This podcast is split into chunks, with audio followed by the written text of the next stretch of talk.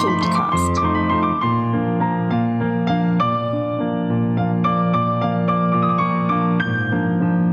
Ein Audio-Opernführer von und mit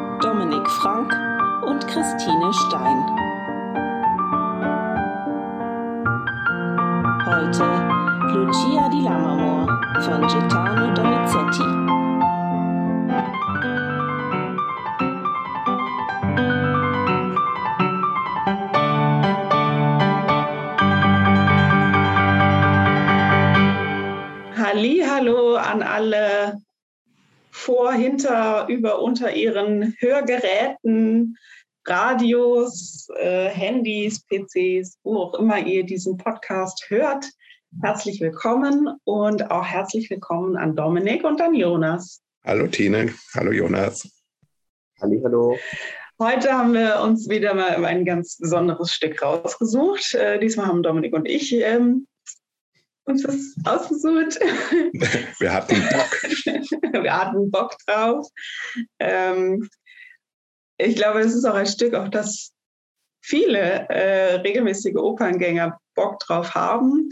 Äh, oder die, die es zum ersten Mal hören, danach hoffentlich ähm, auch so sehr, wie wir sich sehnen, danach es auch live zu sehen. Es gibt ganz viele Leute, die finden diese Stücke wahnsinnig gut. Ja, es gibt auch ein paar, die sagen, ja, aber es gibt auch ein paar Dinge zu kritisieren. Aber vor allem ist es schon auch, es befriedigt so eine gewisse Sensationslust, würde ich sagen es befriedigt auch ja eine Sensationslust in doppelter Hinsicht. Einmal so eine Art artistische Sensationslust mhm. und einmal aber auch eben, deshalb meinte ich gerade so wahnsinnig, das war so ein Wortspiel, das so versandet ist, ähm, eine Sensationslust an psychischer Extremzustandsbeschreibung. Ja, und unglaublich schön, gefühlvollen Melodien natürlich. So, bis jetzt könnte es um fast jede Oper gehen, aber es geht um Lucia di Lammermoor von Donizetti. Wir sind also in der Belcanto. Oper mal wieder angelangt. Wir waren schon mal beim Belcanto mit Norma. Äh, ihr erinnert euch äh, an Maria Callas als Norma, die wir gehört haben, und an diese großartigen Melodien von Bellini. Und hier sind wir eigentlich schon voll im Thema drin, denn Bellini war der Erzfeind von Donizetti. Erzfeind ja. vielleicht. Also Donizetti war relativ entspannt. Bellini war eher der, der immer so eine Dichotomie aufgemacht hat und sich als den Erzfeind selbst stilisiert hat. ja, das ist ja eine Frage der Wahrnehmung. Ja, Donizetti war scheinbar relativ relaxed in der Hinsicht. Ja, auf jeden Fall wird ähm, spekuliert, ob Donizetti möglicherweise mit Lucia versucht hat, Bellini und seinem Belcanto da nachzueifern. Wenn es so war, dann hat er es auf jeden Fall geschafft. Manche sagen vielleicht auch Bellini übertroffen. Das ist dann so ein bisschen, liegt im Auge des Betrachters beziehungsweise des Hörers und der Hörerin.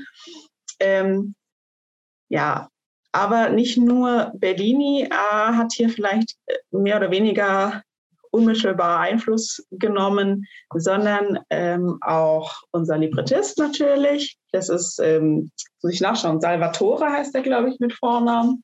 Salvatore Camerano. Ja, und so wie dir es gerade ging, ging es damals vielen, weil Salvatore Camerano war damals ein unbeschriebenes Blatt. Ähm, er hatte wirklich nur ganz wenig schon gemacht. Ähm, und nur weil Bellini, Bellini ist eigentlich schon Donizetti, äh, Star, Librettist, keine Zeit hatte, kam dann Camerano zu der Ehre, das zu machen. Und das hat aber so gut funktioniert, dass sie danach noch ganz oft zusammengearbeitet haben. Also es war der Startschuss in eine Librettistenkarriere fürs Camerano. Und Grundlage für das Libretto und für die Oper dann auch war ein Roman. Also wir haben hier wieder mal eine Literaturoper. Der Roman stammt von Walter Scott. Ähm, der Titel des Romans ist The Bride of Lammermoor, also die Braut von Lammermoor. Und die hat unglaublich viele Adaptionen nach sich gebracht oder der Roman, sowohl fürs Schauspiel als auch für die Oper. Also wirklich einige. Und Donizetti war so dann der Letzte, der sich in diese Reihe der Adaptionen mit seiner Lucia eingereiht hat, gemeinsam mit Parano. The Bride of Lammermoor, das wäre auch ein guter Sherlock Holmes-Titel. Absolut, ähm, das passt aber auch, weil es ist halt auch, ähm, wir sind trotzdem wieder hier in diesem ach, mystischen, äh, also es, es, spielt ja in Schottland und es hat ein bisschen dieses ja, mystische, gruselige, schaurige, bis hin zum Wahnsinnsgrauen. Ja. Ja, aber das ist total geil, dass du das sagst, weil ich finde, äh, wir haben hier tatsächlich so ein ganz interessantes äh, Zwischending, weil wir sind eigentlich auf einer realistischen Ebene. Also nichts, was in dieser Oper passiert, braucht übernatürliche Mächte oder Fähigkeiten. Also wir sind ganz weit weg von den Zauberopern und den Fantasy-Opern, also von Wagner, Mozart, ähm, Barockoper insgesamt, Mythen, Helden, Antike, sondern wir sind eigentlich wirklich in einer konkreten psychologischen Situation und trotzdem ist es noch so ein bisschen anmythisiert. Ja? Es gibt diesen Stier, der Lucia bedroht, also auch so, wo sie dann äh, ihr Edgardo retten kann. Es gibt so Geschichten von der weißen Frau. Also es spukt so ein bisschen mit rum, aber es, es lässt sich auch alles äh, mit Vernunft erklären, wenn man das möchte. Man kann es sich auch äh, mit übersinnlichen Kräften erklären, wenn man eher in die Richtung tendiert. Deswegen sehr spannend. Und aber was man, zumindest die Kritiker dieser Oper oder insgesamt von Belcanto-Oper, äh, würden sagen, was man sich nicht mehr mit Vernunft erklären kann, sind die hanebüchernen Libretto-Sprünge, äh, also wie diese Handlung dieses komplexen Romans runtergekürzt wird auf ein paar Kernfiguren und auf ein paar emotionale Kernsituationen, das ist einfach Menschen, die eher Schauspiel mögen oder komplexe Figurenzeichnungen, lange Romane, denen einfach viel zu simpel. Das ist also ein Vorwurf, der der Oper gerne gemacht wird, wenn man Oper jetzt nicht mag. Ähm, Spoiler, wir mögen Oper ganz gerne alle hier. ähm, aber wenn man das nicht mag, kann man sagen, ja, es geht hier wirklich nur, die Handlung ist wirklich nur ein Vorwand, um möglichst virtuosen Gesang zu ermöglichen. Und was würde sich da besser eignen als eine Wahnsinnsszene, äh, in der man möglichst viele virtuose Koloraturen unterbringen kann. Das wäre so ein ja. kritischer Blickwinkel. Tatsächlich ist äh, die Vorgeschichte, ähm, aber auch die Handlung an sich und die Figuren extrem reduziert, wie du schon richtig gesagt hast. Das heißt, wir erfahren zum Beispiel auch wenig über äh, den, den Zwist, äh, zu dem wir gleich noch kommen. Also ähm, es gibt äh, zwei verfeindete Familien, die Ravenwoods und die Ashtons. Die Ashtons haben, je nachdem, wen man glauben mag, die, die Ravenwoods aus ihrem Schloss, aus ihrer Burg vertrieben ja, schottischen Burg. auch nach Harry Potter. Also es ist echt, ja. aber es ist wirklich toll, wie die Popkultur eigentlich so Versatzstücke immer wieder benutzt und eigentlich schon damals benutzt hat. Ja, auf jeden Fall. Ja, und dadurch, dass wir die Vorgeschichte nicht kennen und die genauen Umstände, ist im Gegensatz zum Roman in der Oper auch tatsächlich diese Versöhnung gar keine ernsthafte Option. Also es geht gar nicht um die Schuld und die Verantwortung und wie könnte man diesen Zwist ähm, auflösen, sondern der Zwist ist eigentlich gesetzt und dem können wir auch eigentlich nicht entfliehen. Es ist schon so ein bisschen eine, eine dunkle Vorahnung. Und durch die Reduktion der Figuren die sind nicht nur die Anzahl der Figuren ist nicht nur reduziert, sondern gerade die Nebenfiguren sind auch von ihrem Gehalt her und ihrer Komplexität und Tiefe reduziert. Ähm, man könnte, oder es wird vielleicht auch so ein bisschen ähm, äh, vorgeworfen, Donizetti und Camerano, dass die Nebenfiguren so ein bisschen zur musikalischen Staffage werden. Aber das lässt wiederum ja auch gewisse Räume und Möglichkeiten für die äh, inszenatorische Umsetzung und für Regie und Darstellen am Ende. Wobei dann natürlich wieder die Leute sagen so, was inszenierst du denn da mit der Alicia? Heißt sie Alicia? Ich weiß nicht mal mehr, wie Alisa. sie heißt. Alisa, die Freundin, ähm, bekannte Kammerzofe da, äh, wenn man die jetzt wichtiger macht in der Inszenierung, kann natürlich auch wieder mit ganz guten Gründen kritisiert werden, dass das ja völlig neben dem, äh, der Vorlage, ich benutze mal nicht das Wort Werk, äh, vorbeiläuft. Aber es ist, ja, ja. es, ist, äh, es ist zweischneidig, mindestens zweischneidig, vielleicht auch drei- oder vierschneidig. Weil einerseits sind diese Nebenfiguren ja tatsächlich relativ egal. Ich finde, ein schönes Beispiel ist, dass diese Szene, in der sechs Figuren singen, ähm, die ganz berühmt ist und eine der schönsten Nummern, also das, und normalerweise nennt man sowas ja Sextett, ähm, aber Donizetti nannte das Quartett, weil einfach die zwei Nebenfiguren komplett, selbst im Bewusstsein des Komponisten, keine Bedeutung hatten. Ja.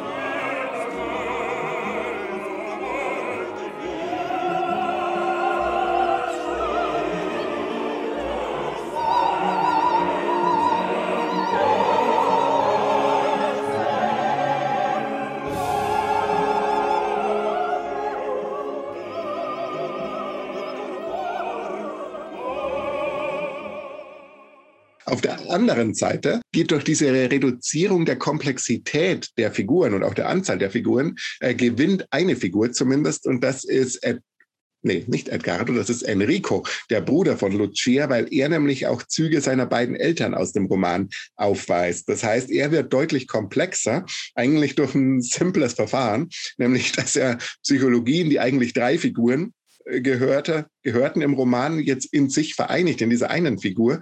Ähm, und diese Komplexität, jetzt könnte man natürlich auch sagen, also er widerspricht sich halt die ganze Zeit. Ähm, einmal ist er knallhart, dann hat er wieder Mitleid, aber genau dadurch wird er natürlich eine vielschichtige, interessante Figur.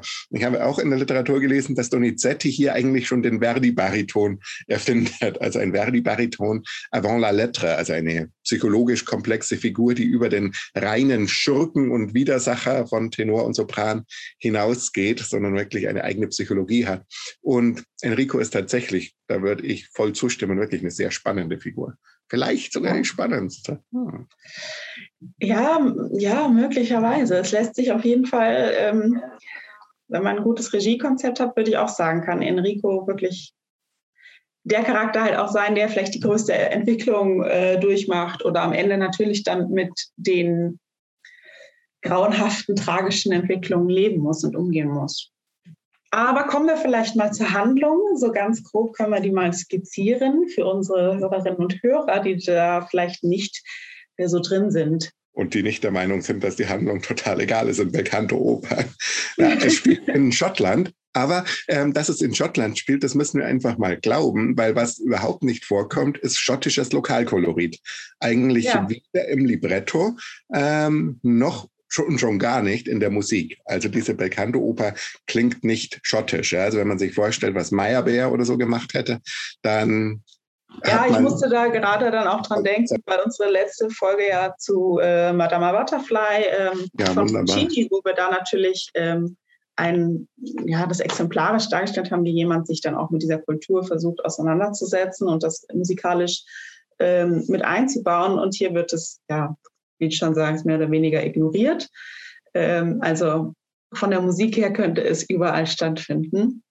Oder zumindest, man hört nicht unbedingt aus, dass es sich hier um eine schottische Gegend handelt. Und wie ich schon angedeutet hatte, haben wir zwei verfeindete Familien. Also haben so ein bisschen eine Romeo und Julia ähm, Geschichte, nämlich die zwei Sprösse der jungen der Familie, die äh, haben sich verliebt.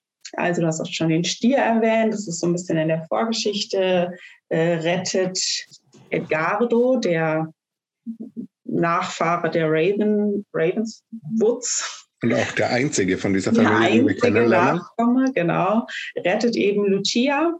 Ähm, die gehört zur Familie der Ashtons.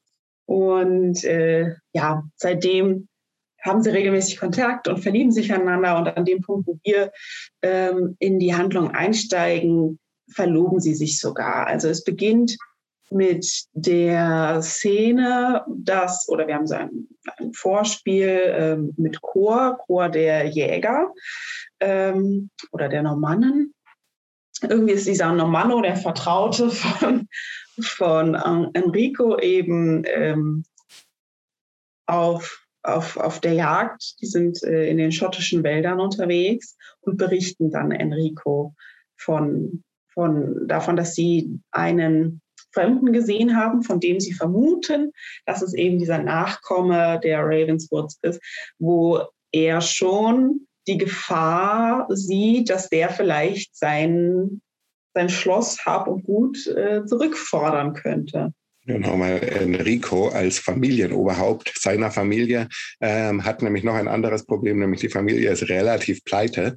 Ähm, und die einzige Möglichkeit, wie man dieses Problem lösen könnte, ist Lucia, seine Schwester, reich zu verheiraten. Und genau das ist der Plan. Und um das zu bewerkstelligen, wird eine Intrige gesponnen mit einem gefälschten Brief, wird Lucia weisgemacht, dass Edgardo sie gar nicht liebt. Also wir sind ja in einer klassischen Intrigenstruktur und Lucia willigt dann tatsächlich ein, diesen anderen zu heiraten, der, Überraschung, auch Tenor ist. Das finde ich auch ganz spannend, weil man damit eigentlich, also ich hätte ehrlich gesagt eher mit einem Bass gerechnet, ähm, mhm. oder so, also so der fiese ältere Typ, der das junge Mädchen möchte. Aber tatsächlich wird der eigentlich schon, zumindest von der Stimmlage her ähm, und auch von der einen Solonummer, die er hat, aufgebaut, eigentlich als Alternative zu Edgardo.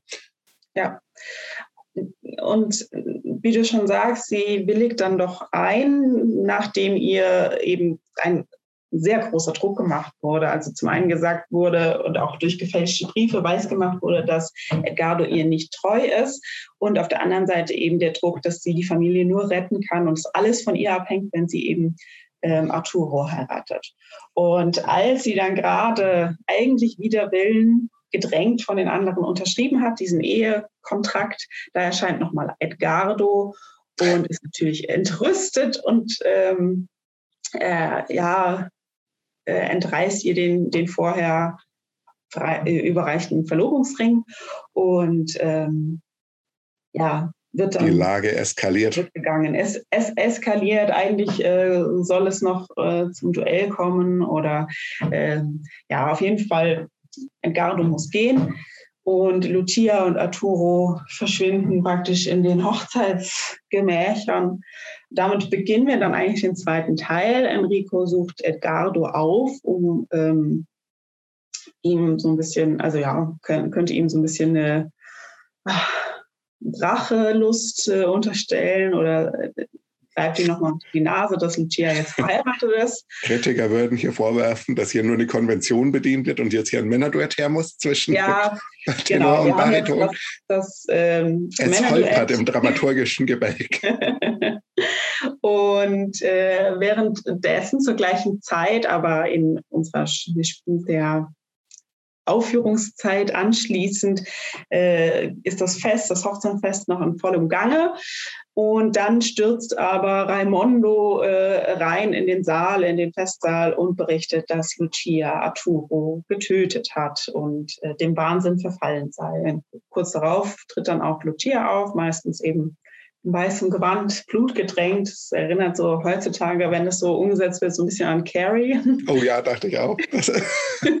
also das ist eine Stephen King-Verfilmung, ne? ja, genau. wenn man in der Ikonografie bleibt. Und genau, da haben wir den, die ja, ikonografische oder, oder äh, ja, berühmte, populäre äh, Wahnsinnsarie. Und ähm, ja, dann kommt Enrico noch hinzu. Die können wir mal hören. Die, lass uns die ja. erst mal hören, genau. Mal ein bisschen Musik hier.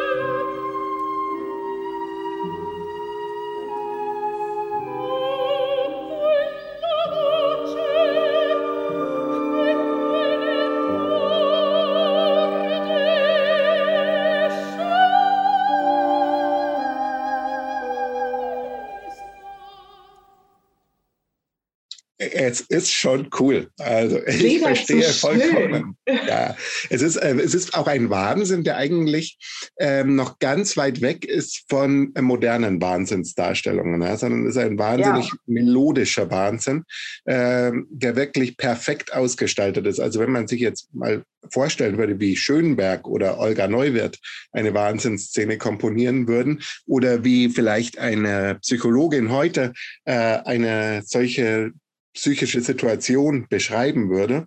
Ähm, und wenn dann eine Komponistin oder ein Komponist das ausformulieren würde, das würde, glaube ich, deutlich anders klingen, sondern das hier ist Wahnsinn, dem man sehr gerne zuhört. Ja, ja, das Wahnsinnsmoment steckt unter anderem vielleicht auch in dieser Schönheit, in dieser Verklärung des eigentlich gerade Grauenhaften, was passiert ist, in, dieser, in diesem großen Leid, was sie empfunden hat und, und daraufhin eben auch jemand anderem großes Leid zugefügt hat und dann diese Schönheit und der Wohlklang total unpassend ist. Und das ist ja auch neben den Fantastereien, die sie denn hat, äh, oder Fantasiebilden auch das, das Wahnsinnige. Auf jeden Fall kommt Enrico dann dazu und muss erfahren, was passiert ist. Und dann äh, ist natürlich klar, okay, er ähm, hat, er trägt auch Mitschuld äh, daran, dass jetzt eigentlich die Familie komplett zerstört ist. Die einzige Hoffnung war eben Arturo, der mit seinem Stand und Finanzen die Familie retten konnte. Und der wurde jetzt von seiner eigenen Schwester, also von äh, Enricos Schwester von Lucia, ermordet. Ja, auch äh, der ersten Leiche folgt dann eine weitere. Wir sehen weder den Tod von Arturo noch den von Lucia. Wir bekommen aber mit, wie Edgardo von den toten Glocken hört und vom Tod Lucias und anschließend sich selbst auch tötet, aber nicht ohne vorher sein, seine Gebete auch an den Himmel zu richten, dass er eben dann bei Gott im Himmel mit Lucia vereint sei. Und so haben wir am Ende drei Tote zu beklagen. Eine Frage, die sich stellt, ist, warum muss Lucia eigentlich wahnsinnig werden? Du hattest das vorher im Vorgespräch gesagt, Tine. Ähm, ist das nicht normal in dieser Situation? Wie würdest du das beschreiben? Oder was war da dein, wie kamst du da drauf, auf diesen sehr spannenden Gedanken? Also ich musste an ähm, auch tatsächliche äh, Fälle aus der jüngsten Geschichte denken, wo ähm, äh, also ich musste an Centoya Brown denken, die ähm, als, ich glaube, sogar Minderjährige, äh, sie wurde zur Prostitution gezwungen und dann ähm, hat sie einen Freier ermordet und war dann äh, erstmal zu lebenslanger Haft verurteilt, ähm, wurde dann aber äh, kürzlich begnadigt. Und ich musste so ein bisschen daran denken, an diesen Fall. Und natürlich ist es jetzt nicht komplett vergleichbar und das eine ist ein Roman und fiktiv und das andere nicht. Aber ist es nicht irgendwo auch nachvollziehbar ohne Wahnsinn, dass jemand Junges, der nicht viel Einfluss, gesellschaftlichen Einfluss hat, nicht viel Macht, dann zu sowas überredet wird, zu einer Heirat, ähm, sowas auch lebensbestimmendes und nur noch die Funktion eigentlich erfüllt, was jetzt auch nicht unüblich ist, politische Heiraten ähm, zu schließen. Aber jemand, der sich da vielleicht so fremdbestimmt fühlt, ähm, dass man dann irgendwie überreagiert oder, oder der einzige Ausweg ist, ähm, dann vielleicht diese Bedrohung zu beenden, indem man ja, jemand anderem das, das Leben nimmt, was, was ich nicht gutheißen möchte. Aber es ist vielleicht auch nachvollziehbar, ohne dass man es mit Wahnsinn erklären muss. Ich glaube, die Frage ist tatsächlich, ich kann das total gut nachvollziehen, was du sagst. Ähm, und ich glaube, unser aktuelles äh, Psychologie-Definitionsverständnis würde auch nicht von Wahnsinn sprechen, weil dieser Begriff äh, Wahnsinn, den gibt es ja sowieso nicht mehr. Es ja. gibt noch Wahn als äh, Klassifikation, aber ich glaube, Lucia ähm, würde tatsächlich hier eher ähm, so eine Art Post-Traumatic Stress Disorder äh, mhm. Symptomatik äh, verspüren, beziehungsweise einfach, ähm, ja, genau, so weiß ich nicht genau, ob das die korrekte Diagnose wäre. Ich finde es auch immer schwierig, literarischen Figuren, die ja Erfindungen sind, psychologische Diagnosen zu stellen.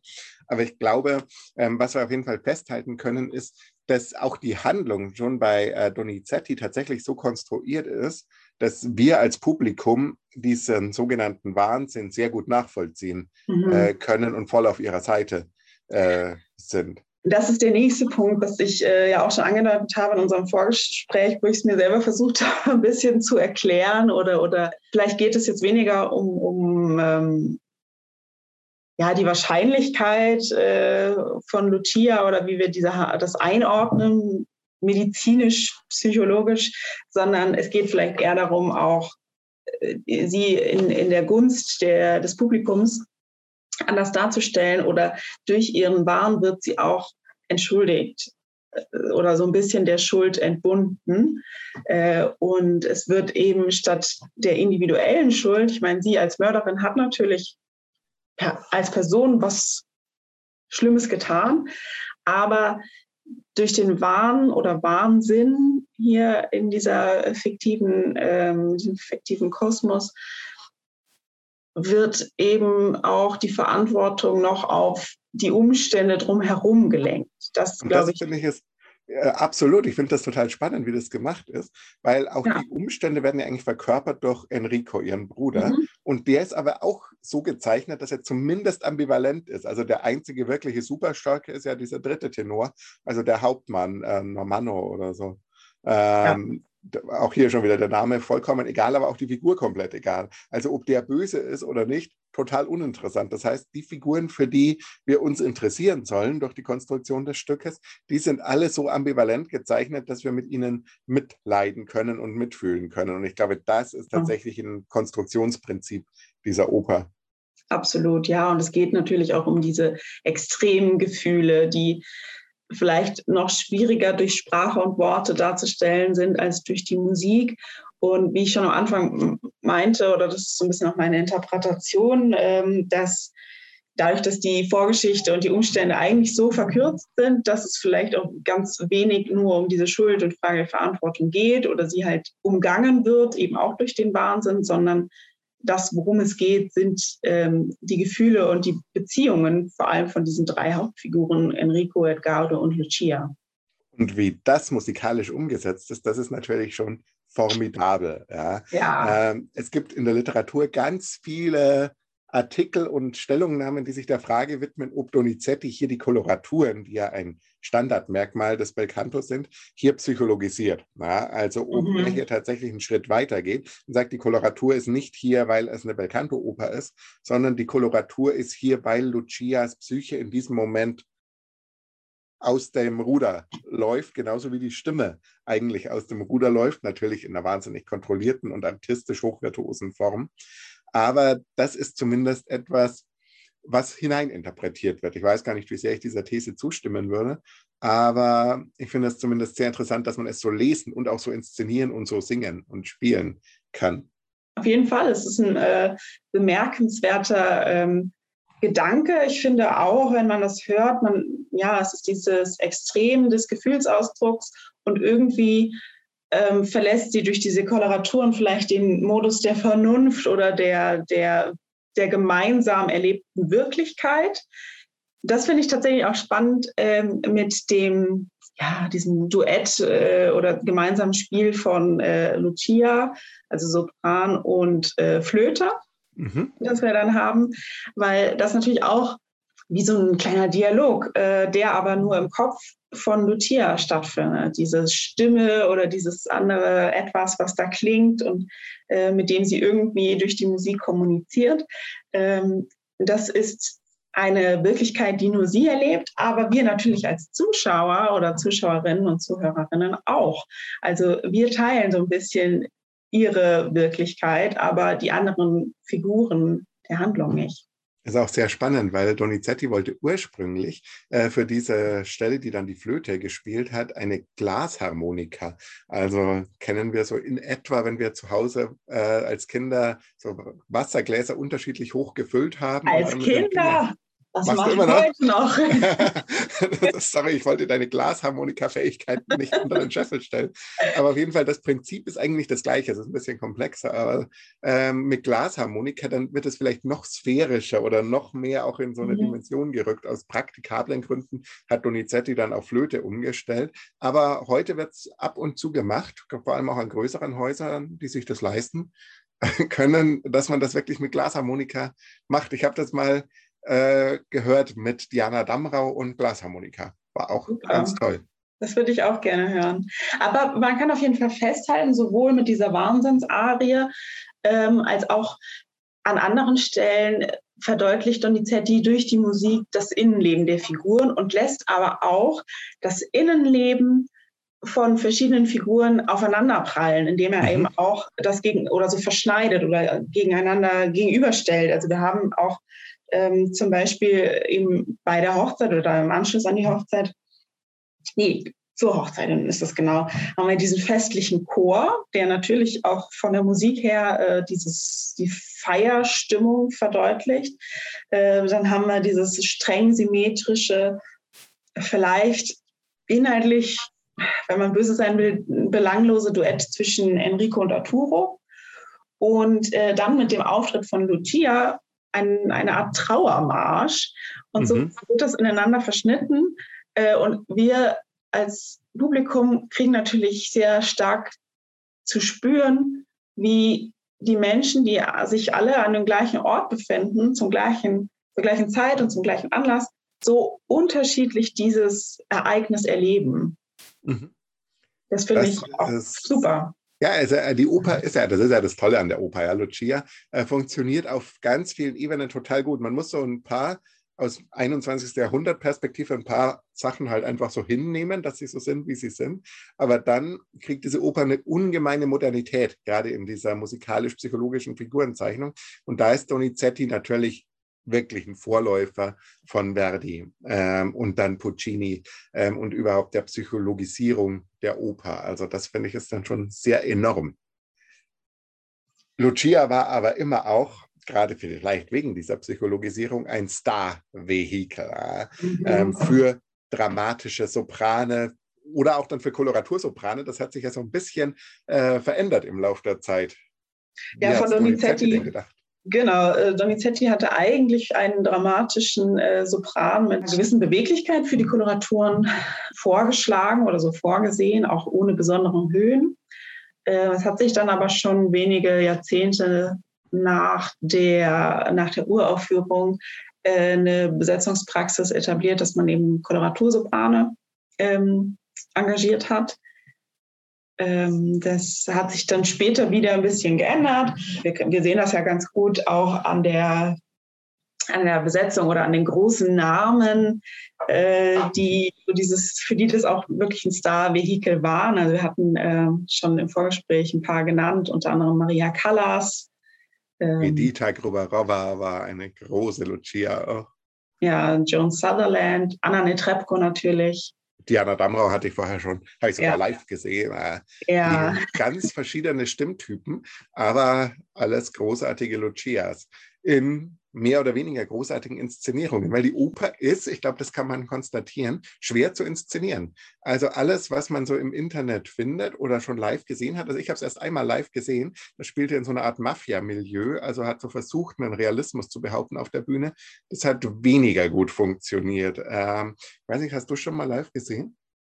Ja, ist schon länger her, aber das war auch sehr historisch äh, und manieristisch anmutend, hat mich jetzt nicht so, also ich kann mich jetzt nicht mehr daran erinnern, ähm, dass es eine besonders kluge Idee irgendwie zu erkennen war in diesem Konzept. Was ich jetzt nochmal äh, zur Vorbereitung mir online angeschaut hatte, war aus Madrid von ähm, letztem Jahr, glaube ich, oder vorletztem Jahr ähm, eine Inszenierung.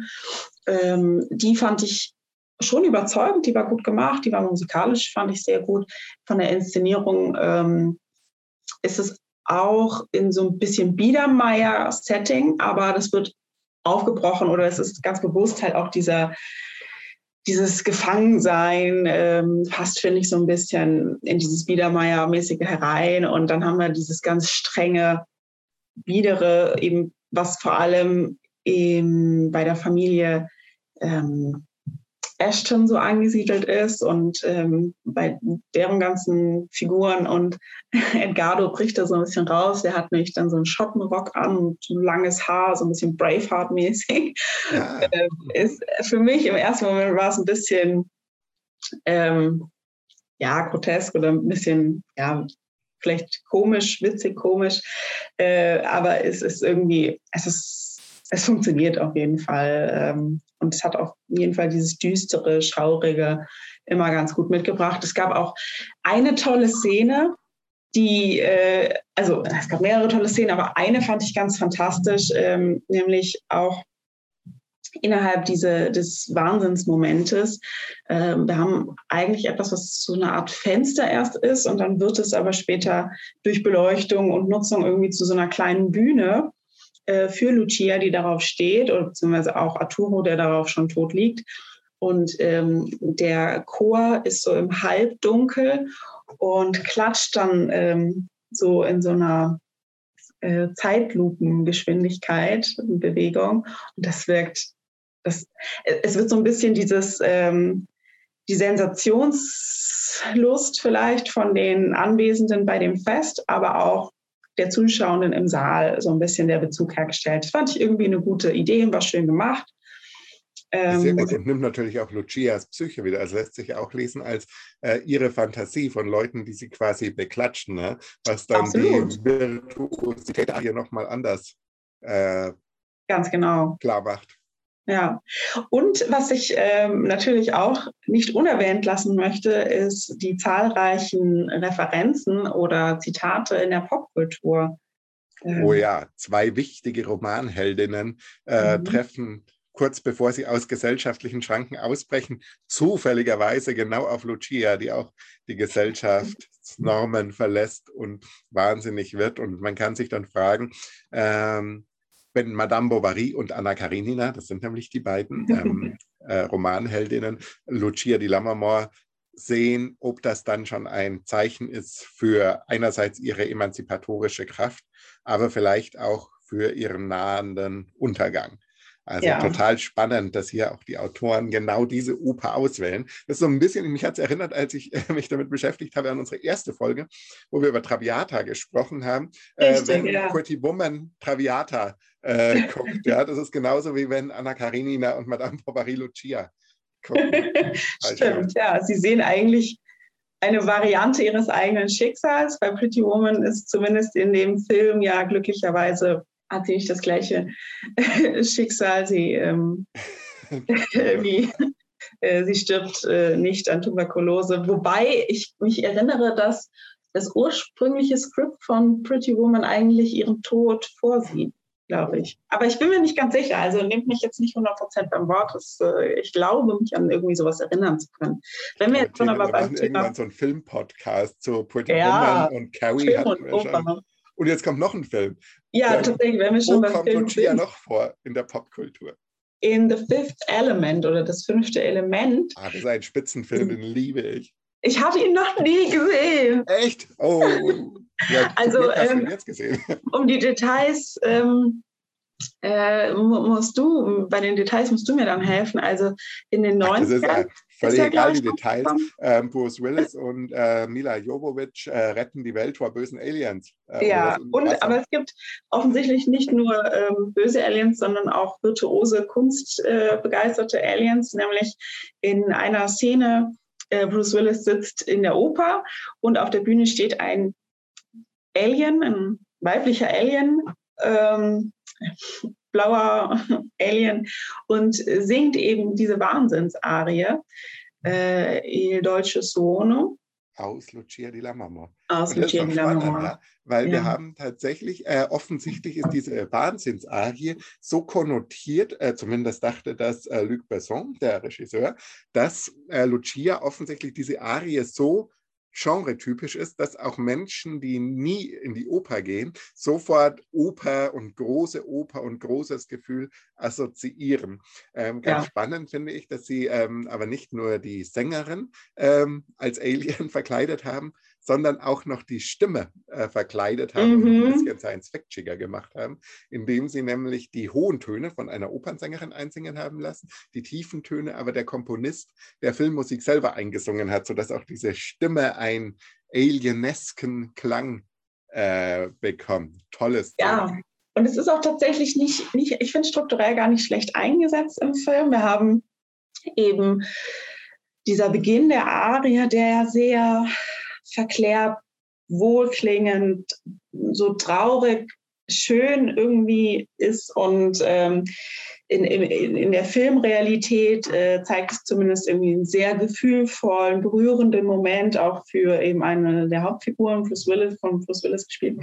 Und ähm, dieses Virtuosentum äh, zeigt nochmal eine andere, andere Aspekt dieser Science-Fiction-Realität, einer Zukunft, in der auch Oper gehört wird. Ähm, und dann aber mit dem Allegro oder Allegretto Vivace er setzt dann die Action ein und Mila Jovovich äh, verprügelt die Aliens. das ist echt super. Also diesen Film können wir auch empfehlen. ja, und äh, vielleicht können wir auch ähm, mit diesem Film uns verabschieden und äh, zum Abschied äh, einen Ausschnitt aus eben dieser extraterrestrischen Version der Wahnsinns-Arie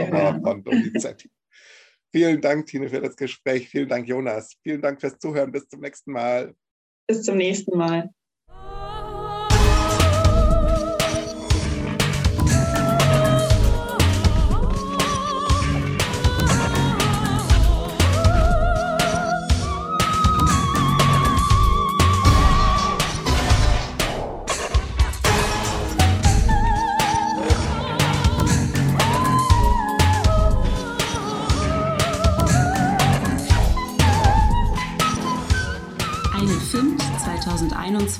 Produktion.